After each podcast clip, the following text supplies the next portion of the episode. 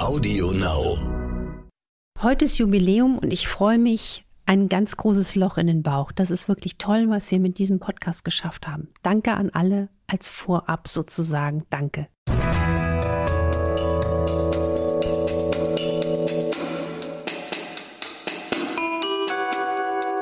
Dr. Anne Fleck, Gesundheit und Ernährung mit Brigitte Leben.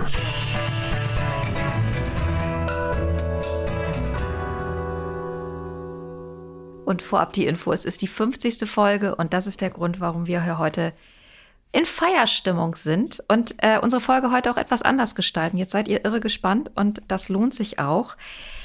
Es geht nämlich um die kleinen Küchentipps, also diese vielen, vielen Fragen, die man immer so hat, wenn man in der Küche steht, vor sich hinschnippelt und sich überlegt, mache ich das nun richtig?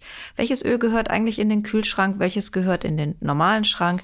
Wie gare, brate und ähm, schnibbel ich richtig? Darum geht es heute. Und wir das sind Dr. Anne Fleck, genannt Doc Fleck. Und Maike Dinklage von der Brigitte Leben. Die gibt's übrigens gerade wieder neu am Kiosk und ihr könnt sie bestellen unter brigitte.de-brigitte-leben. Erstmal ganz vielen Dank an die Hörerin, die uns auf die Idee gebracht hat, diese Folge zu machen und von der auch ein Großteil dieser Fragen sind. Das hat die nämlich gleich mitgeliefert. Und das ist ganz, ganz wichtig, weil ähm, es ist ja nicht nur die Frage immer, was esse ich, ist wichtig, wie esse ich, wie oft esse ich, sondern gerade bei der Zubereitung entstehen ganz, ganz wichtige Dinge oder da können auch potenziell Fehler entstehen, die dann eigentlich eine per se gesunde Mahlzeit wieder abwerten. Also vielen, vielen Dank an diese Inspiration, an diesen Impuls und hier auch noch mein Appell an alle von euch ähm, bombardiert uns weiter gerne. Wir tun, was wir können. Wir sind auch nur zwei Menschen, aber das ist eine ganz wichtige, tolle Folge, die, ähm, die hoffentlich auch euch nochmal viele neue Impulse setzt. Jetzt fangen wir schnell damit an. Und ich schieße los. Darf man Gemüse generell braten? Also ich denke an das Wokgemüse oder ich denke an ähm, tatsächlich die Gemüsepfanne. Man darf natürlich alles, aber natürlich sollte man hier auch nie zu hoch erhitzen. Ich bin großer Fan von Salatbraten. Also früher wäre ich nie auf die Idee gekommen. Salat? Ja, aber ich habe dann angefangen, Rezepte zu entwickeln und fing dann an, zum Beispiel Chicorée. Finde ich im kalten Salat eher so ein bisschen langweilig.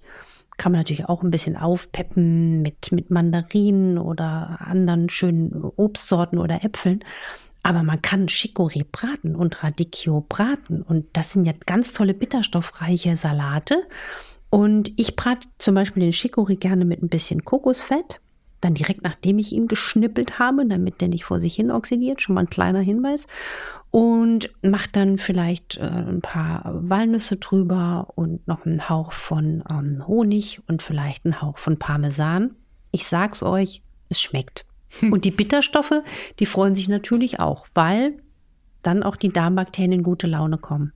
Algenöl soll man ja im kalten Zustand verzehren, aber was ist eigentlich mit den Fettsäuren DHA und EPA, von denen ja häufig hier gesprochen wird, die ja im Fisch sind?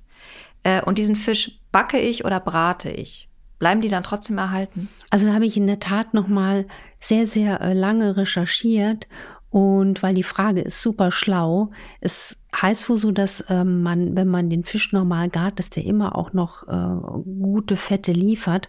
Aber deswegen bin ich ja sowieso ein Fan Fisch ist ja auch ein Thema. Wir haben Probleme mit der Überfischung. Wer jetzt jede Woche zigmal Sushi isst, was ich persönlich auch oft gern und esse. Aber wenn es dann mit viel Fisch ist, dann hat man unter Umständen ähm, auch eine hohe Quecksilberbelastung. Deswegen bin ich wirklich ein Fan für alle, dass man die Omega-3-Fettsäuren auch ergänzt durch ein gutes Algenöl. Also nochmal zur Wiederholung. Was ist das? Zum Beispiel ein Omega-3-reiches Öl wie Leinöl versetzt mit den langkettigen Fettsäuren DHA, EPA, die dann schadstofffrei aus Algen gezüchtet werden können. Und dann noch ein Zusatz von Weizenkeimöl, der schützt zum Beispiel dieses mimosenhafte Algenöl vor Oxidation. Und die sollte man wirklich nicht erhitzen, weil dann schafft man sich genau das, was man nicht haben will. Ein oxidiertes Fett, was aggressiv Entzündungen sogar beträufeln könnte. Und deswegen bin ich auch ein Fan davon, dass solche Mimosen, Omega-3-Öle wie Algenöle auch die frisch gepresstesten sind. Also wenn die mir schon wochenlang in irgendeinem Regal stehen, dann sind die mir zu alt. Deswegen äh, ist da ein Tipp, das am besten direkt von Herstellern zu beziehen. Algenöl soll man in den Kühlschrank stellen. Das Ja. soll immer gut gekühlt sein. Viele andere Öle müssen das nicht. Die dürfen auch im Küchenschrank stehen.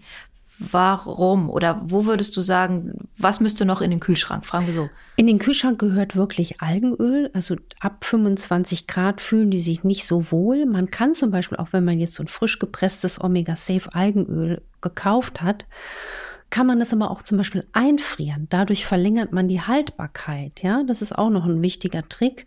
Aber zum Beispiel andere Universalöle wie Olivenöl extra virgin, was ich persönlich liebe, ähm, das gehört natürlich nicht in den Kühlschrank. Das kann man einfach so draußen lagern. Genauso wie Kokosfett, was man draußen lagern kann. Ähm, Ghee, geklärte Butter. Und die Butter würde ich aber auch im Kühlschrank lagern, weil sie einfach auch nicht ähm, so lange draußen stehen will, weil sie dann auch theoretisch oxidiert. Aber je gesättigter ein Fett, also man sieht das ja allein schon von der chemischen Struktur, also Butter ist gesättigteres Fett, Kokosfett ist ein gesättigteres Fett, die kommen mit auch ähm, höheren Temperaturen klar. Wie viel Vitamine verbleiben bei Ofengemüse? Im Gemüse. Also wir haben immer durch Hitze theoretisch einen Verlust, aber ich finde zum Beispiel Ofengemüse trotzdem eine charmante äh, Methode, äh, Gemüse zu verzehren. Allerdings, wenn man jetzt rein an die Nährstoffe denkt, dann ist es schon gut, auch äh, sich für Rohkost ab und zu zu begeistern. Aber auch hier achtet auf eure individuelle Verträglichkeit. Und was oft vergessen wird, ist, wenn wir Gemüse schneiden, und je kleiner wir Gemüse schneiden, umso größer die Oberfläche des Geschnippelten sozusagen und das Gemüse oder das Obst kommt in Kontakt mit Sauerstoff. Dann oxidiert das auch. Deswegen empfehle ich immer, je frischer zubereitet, umso besser für den Nährstoffgehalt und so geringer die Oxidation. Man sollte aber alles, was wir jetzt hier sagen, jetzt entspannt sehen. Ne? Also jetzt, mir ist auch ein Salatblatt, was noch ein paar, was auch schon ein bisschen ein paar Stunden alt da vor sich hingesuppt hat in der Küche, auch lieb, wenn es noch gegessen wird. Ja. Meine Uroma hat immer so einen ersoffenen Salat gegessen. Also die hat sich früh einen Salat gemacht und die, ähm, die hat den erst gegessen, wenn der eigentlich so richtig, wie, wie kann man das nennen? Ja, so Durchgesapscht. Durchgesapst, lätschert, würde man bei uns zu Hause sagen. Da hat der der am besten geschmeckt. Und die ist steinein, die ist steinalt geworden, also Scheint was dran zu sein, Scheint auch an dieser Methode. und sie hat viel Petersilie gegessen und war Selbstversorgerin. Also die hat wirklich sich von ganz viel frischem Gemüse ernährt. Was ist besser, Gemüse zu dämpfen oder zu dünsten? Und wa was ist eigentlich der Unterschied genau? Also beides ist gut, sowohl beim Dünsten und äh, nochmal, beides ist gut, sowohl beim Dünsten als auch beim Dämpfen handelt es sich bei, in beiden Fällen um eine ganz schonende Garmethode für Gemüse oder auch Fisch. Der Unterschied liegt einfach darin, dass beim Dünsten die Lebensmittel im eigenen Saft gegart werden, während beim Dämpfen die Nahrungsmittel allein durch den Wasserdampf erhitzt werden. Also gedünstet wird dann eher bei einer mittleren Hitze. Beides ist zum schonenden Erhitzen wirklich empfehlenswert. Und was ist mit der Methode, Gemüse in Wasser aufzukochen? Da gehen eher Nährstoffe verloren. Also wenn man den Brokkoli jetzt wirklich in kochend heißes Wasser wirft, was ja oft einfacher ist, für den Brokkoli und für die Nährstoffbilanz ist es besser, man hat so einen kleinen Siebeinsatz und dämpft den einfach. Dann ist er auch noch ein bisschen knackiger unterwegs. Die Vitamine gehen dann ins Wasser über und wenn ich daraus jetzt zum Beispiel eine Soße mache, habe ich da noch was davon? Ja, auch ein Tipp.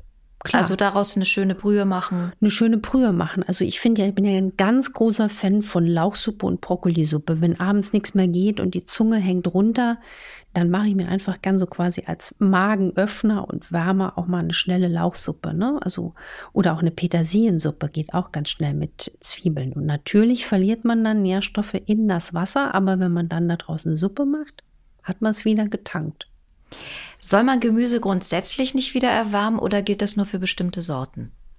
Also je öfter man Dinge wieder erhitzt, je länger die quasi vor sich hinstehen, ja, umso mehr verlieren sie an Nährstoffen. Das gilt ja auch schon beim Einkaufen als Prinzip. Oft ist ja das Tiefkühlgemüse vom Nährstoffgehalt besser als ein quasi sogar sehr gesundes Lebensmittel in Bioqualität in der Gemüseabteilung, wo man sich sowieso am besten, am längsten aufhält, was aber da schon ewig lange vor sich hin dösen muss, bis die liebevolle Hand des Käufers zugreift. Ne? Also da ist einfach ein Problem. Und was ich wirklich auch feststelle, gerade wenn man Lebensmittel wieder aufwärmt wie Erbsen, Linsen, Hülsenfrüchte oder Fisch und Fleisch, damit können unter Umständen der Histamingehalt deutlich vergrößert werden. Und vielen Menschen ist der Zusammenhang gar nicht bewusst, dass die immer wieder aufgewärmtes essen und am nächsten Tag haben sie Durchfall, Blähungen, Migräne. Das kann an einer aufgewärmten Erbsensuppe liegen oder an einfach ein Stück Geflügel oder einem tierischen Eiweiß oder auch pflanzlichen Eiweiß wie Hülsenfrüchte, was durch dieses immer wieder Erwärmen dann aber immer mehr Histamin äh, aufgeladen ist. Und das ist für viele Menschen ein Problem und die meisten erkennen den Zusammenhang gar nicht.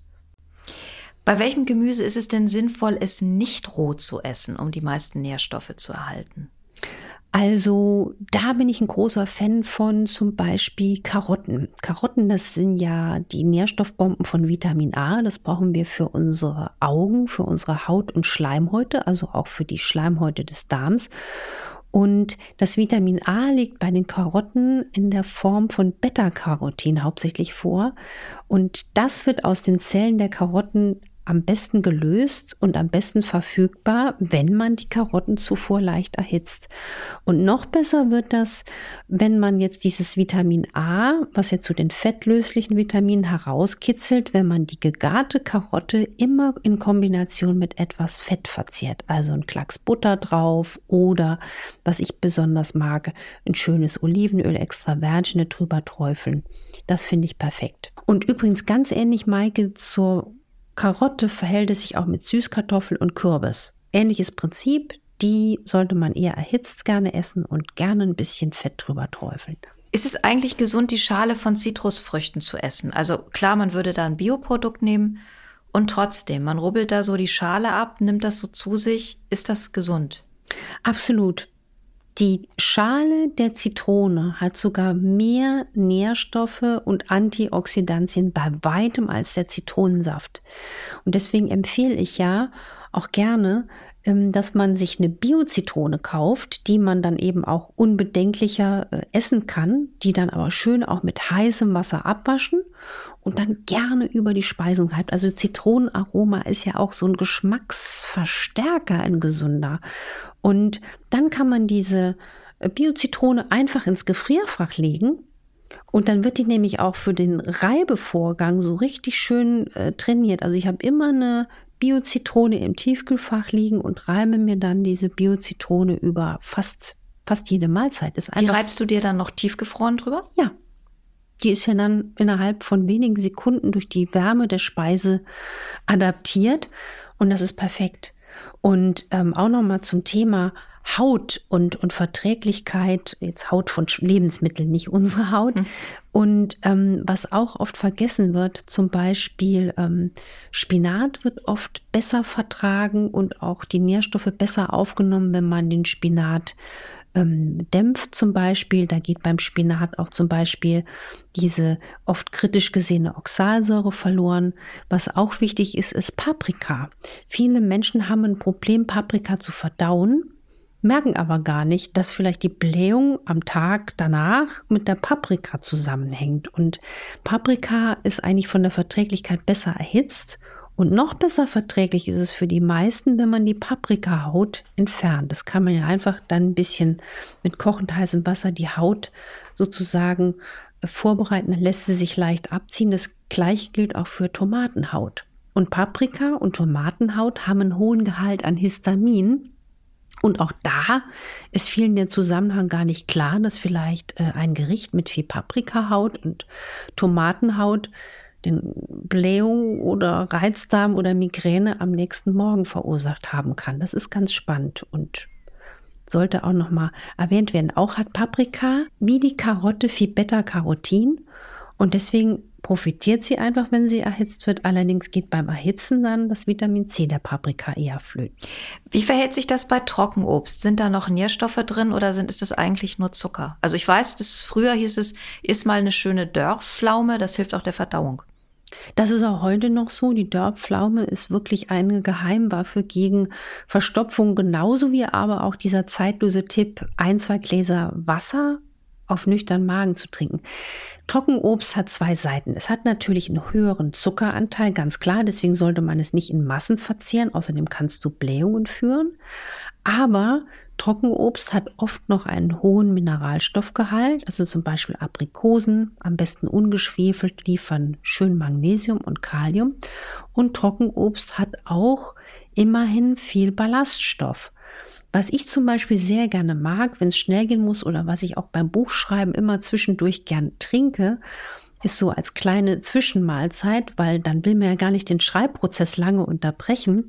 Dann schmeiße ich mir zum Beispiel eine Trockenfeige oder äh, zwei, drei Datteln oder zwei, drei ungeschwefelte Aprikosen in den Mixer und mache dazu eine Handvoll Cashewkerne oder eine Handvoll Mandeln. Schmeckt super. Dazu vielleicht noch, wenn ich Lust habe, ein bisschen Gewürze, vielleicht ein bisschen Vanille oder ein bisschen Zimt. Am besten bei Gewürzen in Bioqualität drauf achten. Das macht schön lange satt. Ich habe eine natürliche Süße. Ich habe Ballaststoffe, Magnesium, Eiweiß getankt. Das finde ich perfekt. Wo lagere ich Obst und Gemüse am besten? Also wer mag es lieber dunkel, wer mag es offen und wer mag es kalt? Da habe ich mir auch ein paar Gedanken gemacht, weil da kann man auch viel Fürsorge für die Lebensmittel machen und dann mit auch indirekte Fürsorge für den Nährstoffgehalt im Körper. Also Äpfel zum Beispiel, auch einer meiner absoluten Lieblinge, die bleiben im Kühlschrank eher lange frisch und knackig. Und man sollte sie natürlich nicht neben Bananen draußen liegen haben, weil die sich wechselseitig in ihrer Reifung, vor allen Dingen die Banane, beschleunigen. Und man kann auch Äpfel ähm, wenn man jetzt viele nebeneinander liegen hat, so ein bisschen in Zeitungspapier einschichten. Und man sollte sie am besten auch mit dem Stiel nach unten lagern. Das sind so ein paar Tipps, damit die noch lange knackig bleiben. Beeren sind sehr, sehr anspruchsvolle Genossen. Ja, also nach dem Einkauf sollte man sie direkt kühlen. Am besten auch im Kühlschrank, schattiger Ort. Der Kühlschrank ist also perfekt. Die vertragen einfach keine Wärme, keine Sonne und man sollte sie auch erst kurz vor dem Verzehr waschen und dann am besten schnell essen. Dann machen wir mal weiter. Spinat, den Spinat. Noch mal kurz zurück. Warum, warum erst vor dem Verzehr waschen? Weil die einfach, wenn man die direkt wäscht, dann oft auch schon äh, leichter gammelig werden. Also deswegen ungewaschen kühlen und vor dem Verzehr waschen. Blattspinat, den kann man auch zum Beispiel kurz planchieren und dann einfrieren. Dadurch hält er sich länger. Ansonsten ist der schon nach ein bis zwei Tagen im Kühlschrank mm, eher nährstoffarm, also frisch essen. Auch Bohnen sollte man schnell essen und auch Erbsen sollte man schnell essen. Und die wollen alle auch gerne im Kühlschrank gelagert werden. Bohnen habe ich noch einen Tipp auch von meiner Uroma.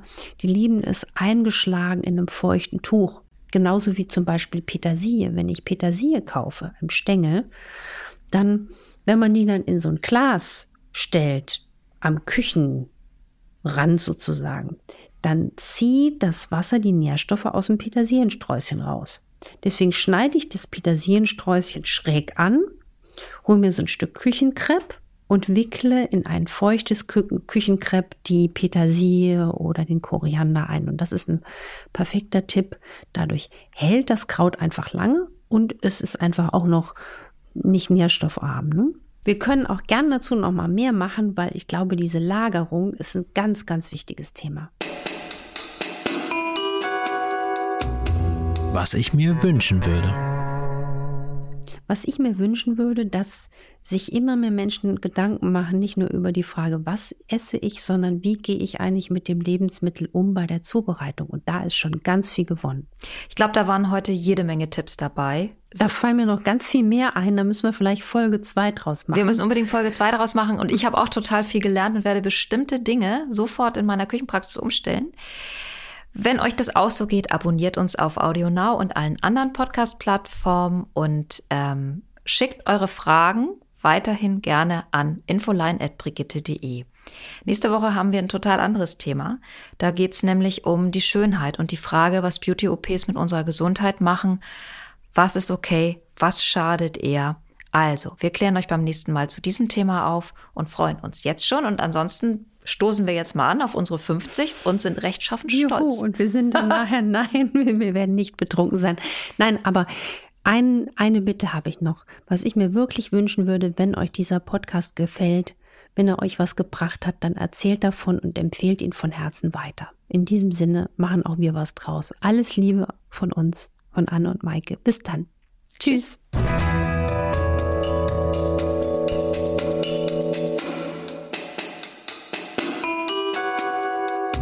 Dr. Anne Fleck, Gesundheit und Ernährung mit Brigitte Leben.